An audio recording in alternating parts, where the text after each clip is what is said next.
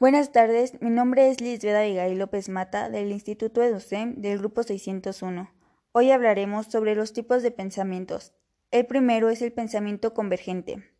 Este es aquel que encuentra una solución lógica para enfrentar problemas de naturaleza científica. El pensamiento convergente es el que se produce en el hemisferio izquierdo del cerebro, que se caracteriza por encargarse de las funciones relacionadas con el lenguaje, la lógica y el pensamiento abstracto. El pensamiento convergente es definido posteriormente por el psicólogo especialista en creatividad Edward de Bono. Como pensamiento vertical o pensamiento lógico, este tipo de pensamiento es considerado tradicional y recorre a conocimientos y experiencias previas para la solución de problemas. Un ejemplo de este sería el uso de teoremas de Pitágoras. La suma de los lados al cuadrado es igual a la hipotenusa al cuadrado. Para calcular el tamaño del vidrio es necesario para el marco de una ventana regular. El segundo es el pensamiento divergente o lateral. Este es aquel que busca resolver o solucionar un problema a través de propuestas creativas y diferentes y no convencionales.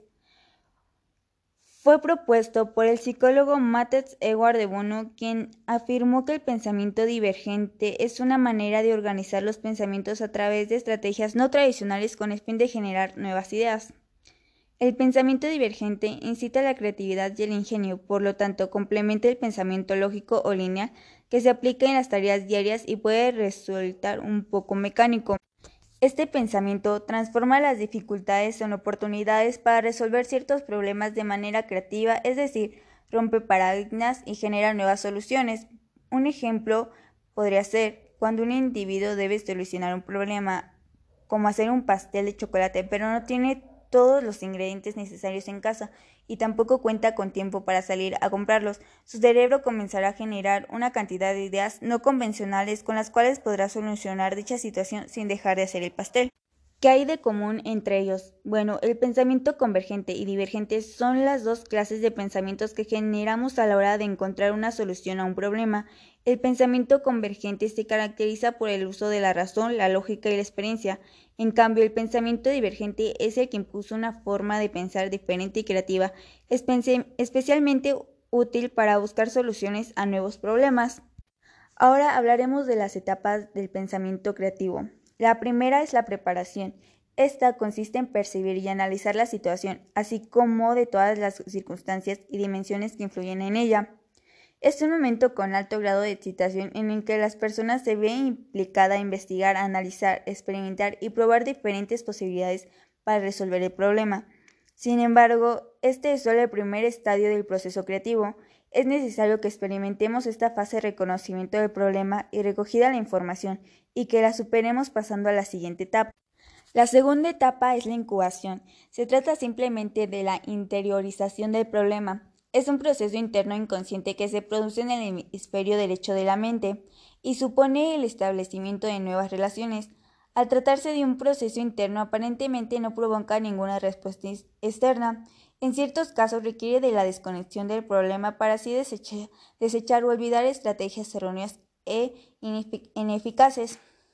Es una etapa de gran tensión emocional ante la duda de si se conseguirá o no el objetivo propuesto.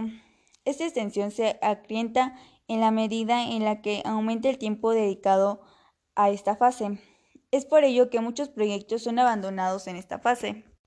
La tercera etapa es la iluminación. La solución surge de imprevisto, es cuando todo cobra sentido, está relacionado y claro. Se trata de una fase de júbilo y entusiasmo, en la que el esfuerzo invertido obtiene su recompensa. Sin embargo, este no es el final, todavía quedaría una última fase en, en este proceso. La cuarta y última etapa es la verificación. En esta fase se analiza, verifica y valida la solución adaptada. Tiene como consecuencia su abandono o su adaptación para ser perfeccionada o su puesta en práctica. Es un momento emocionante, muy difícil, ya está repleto de incertidumbres, de inseguridades ante las decisiones últimas. Estas han sido las cuatro etapas del proceso creativo. Espero que te sean de ayuda. ¿Qué diferencias hay entre la fantasía y las cuatro etapas de la creatividad que acabamos de ver? Bueno, pues las cuatro etapas las hacemos sin darnos cuenta en un periodo puede ser largo o corto, y la fantasía es la capacidad humana para imaginar hechos, sucesos o situaciones que pueden ser posibles o imposibles, reales o irreales. En este sentido, la fantasía puede expresarse a través de la creación artística en la producción de obras como pinturas, esculturas, novelas, películas, piezas musicales, entre muchas más. En nuestra vida es común que tengamos pensamientos naturales fantástica como sobre cosas que queremos hacer o que nos gustaría haber hecho. Este tipo de fantasías que nos permite proyectar nuestros sueños y nuestros anhelos son positivas. Para finalizar este tema, debo decir que nuestro pensamiento hace un gran trabajo ayudándonos a resolver problemas de la vida cotidiana sin darnos cuenta. Ha sido para mí un placer poder compartirles esta información. Repito, mi nombre es Lisbeth Abigail López Mata, su servidora, y esto ha sido todo por el día de hoy. Que pasen linda tarde. Gracias.